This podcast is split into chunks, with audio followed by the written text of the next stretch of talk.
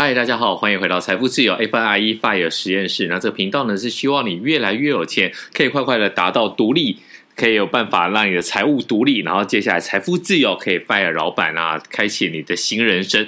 那么今天我们来讲一下，就是十三号它的法说会。那这个台积电已经是变成护护国神山嘛？那法基法说会之后呢，其实有非常多的人来讨论。那我们简单的来讲一下这财报的数据，其实就是各个预估呢都是。很漂亮的，都是击败了这个市场的预预期啊！这个 double beat 就是打败了市场的预期，所以它股价有一个跳升。那有非常多多的朋友呢，就是私讯来问说：“哎，那会不会是其实在之前就有人知道了？为什么呢？在十三号之前呢，其实台积电的股价就已经往上动了。那么一般以来，如果你是台湾的资深股民，你就会知道呢，很多上市柜公司的法说资料呢，都可以在之前就有办法取得。那并不用说你是投资机构，或者是你是投信，或者你是自营商。其实一般的散户呢，透过这些赖的群组啊，也有些人会似是而非啊，就是好像不知道是不是真的，那也好像有点像，然后格式也是蛮正确的。那发那真正法说报告出来之后呢，哎，确实好像跟真的一样。那这个东西呢，其实在这之前呢，整个监管比较不严格的时候是蛮常发生的。但是台湾这个。这个台积电，你觉得要在之前拿到这个法说会的资料是不太可能的，因为不只是台湾关注，日本关注，全世界都在关注。尤其是呢，现在的这个晶片可以说就是一个战略物资啊。在这个情况之下呢，你不用想说，哎，会不会是之前有人先跑？那这个已经变成个内线交易。其实我觉得不太可能。那为什么会有这个？嗯，法说会之前股票就在动的情况，因为你要想嘛，你十三号公布的是第四季的法说，还有重要的是全年的一个法说，所以呢，你可以再往前推，你的第一季、第二季、第三季的 EPS 开出来之后呢，你就可以来算说，哎，如果在这个产能满载、那稼动率都没有问题的情况之下，到底这个法说你等于就是去赌赌什么呢？赌这个法说会的能不能够变成一个导火线呐、那这个情况之下呢，果然。开出来之后呢，这财报是优于预预期，所以股价确实就喷了。因此，在这情况之下呢，你就会知道说，有非常市场上有非常多的人，他是去赌这个财报。那恭喜他们赌对了。好，那我们今天来要讲的就是说呢，台积电在二零二一年第四季跟全年的表现到底是如何？二零二二年第四季呢，整个台积电的营收呢，达到新台币非常惊人的四千三百八十一点九亿元啊，税后纯益高达一千六百六十二亿元，每股的 EPS 是六点四一元。好，那登记的新高，毛利率呢也达到了五十二点七啊！不要忘了当初五十二点七趴，我们就讲五十三趴好了。那为什么呢？整个股价，我觉得就是在这个毛利率这么高的情况之下。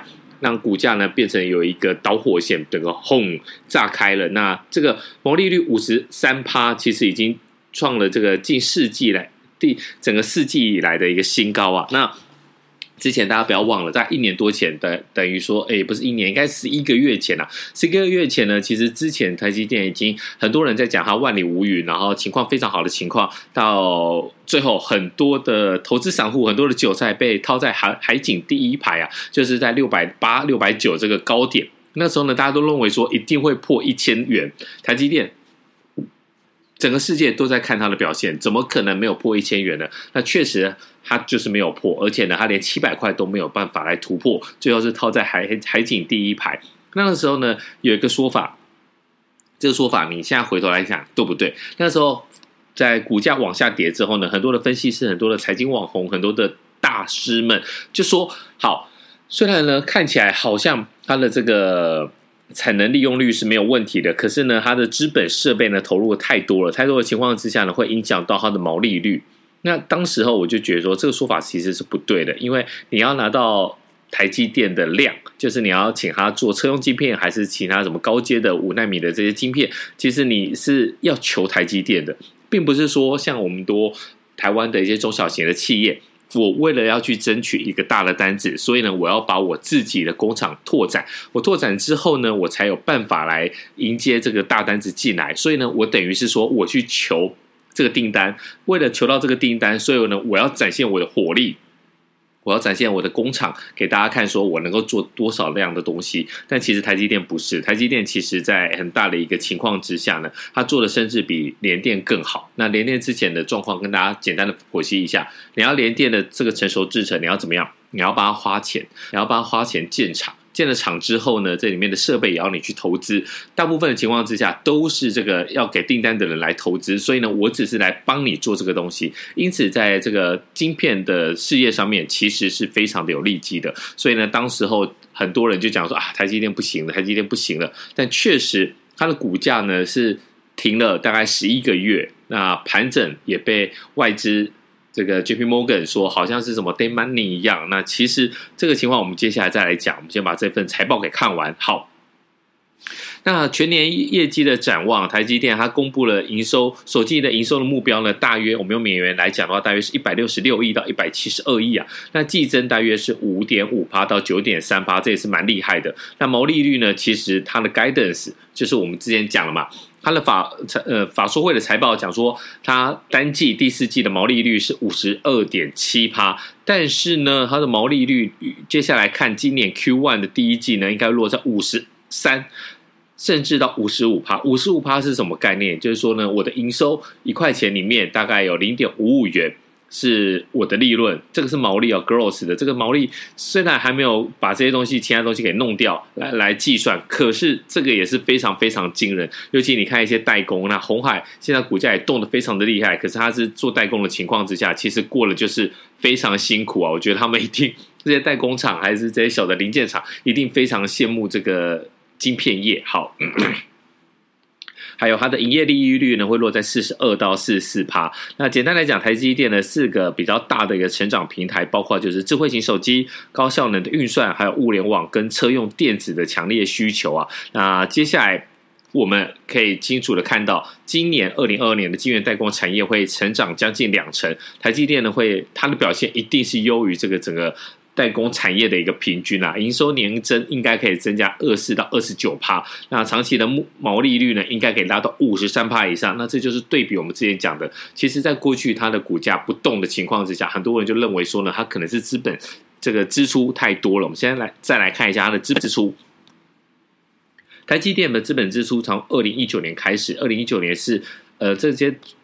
单位都是美金哦。二零一九年的资本支出是一百四十九亿，然后拉高到二零二一年的三百亿，二零二二年也会达到四百亿到四百四十亿，这个都是非常惊人的一个数据啊。因为它的资本支出其实你不用把它想的太负面，因为。它就是有量，而且呢，还有一些很大的一些合作的厂商，比如说像苹果，比如说像 Sony 这些，它已经都是讲好的，它不可能说，呃，以台积电现在的社会地位、江湖地位，它不太可能说呢，我把产能拉大，然后就跟你吸引这单子，一定是双方的互相的一个来讨论，我今天要投多少，那你能不能开多少这个产能出来？还有这台积电其实也不只是像。表面上面，它只做晶圆代工，你一定要给台积电一些好东西。什么叫好东西？比如说呢，你的晶片设计。那么现在苹果它的这个晶片也非常，M One 晶片也非常非常的强大了嘛。所以呢，还有在这个 Sony 的部分，其实这些东西它一定要拿一些东呃比较机密的东西，让台积电。没有办法，你就是给他做晶圆代工嘛，你一定要把这些东西给交出来，所以他这个学习曲线呢，一定是有帮助的。所以呢，长期来看呢，台积电应该还是就是那句老话，万里无云。好，这就是我们今天这一集前面要谈的。那没有想到说什么今天，哎，好像就稍微 一不小心就谈了这么多。那没有关系，我们就把它分成两集。那第二集呢，我们要讲的是说呢，台积电其实。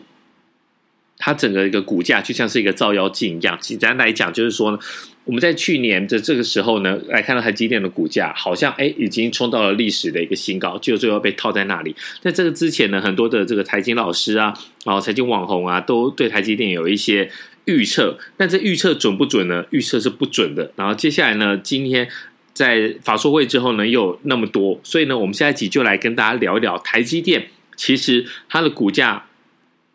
涨幅跟下降、下跌，其实应该就是一个照妖镜。那我们在下一集跟大家讲一下，为什么你不应该去相信这些财经网红、这些老师，因为他们有比你懂吗？其实他们也没有比你懂。那我们下一集再好好的来聊一下台积电变成照妖镜。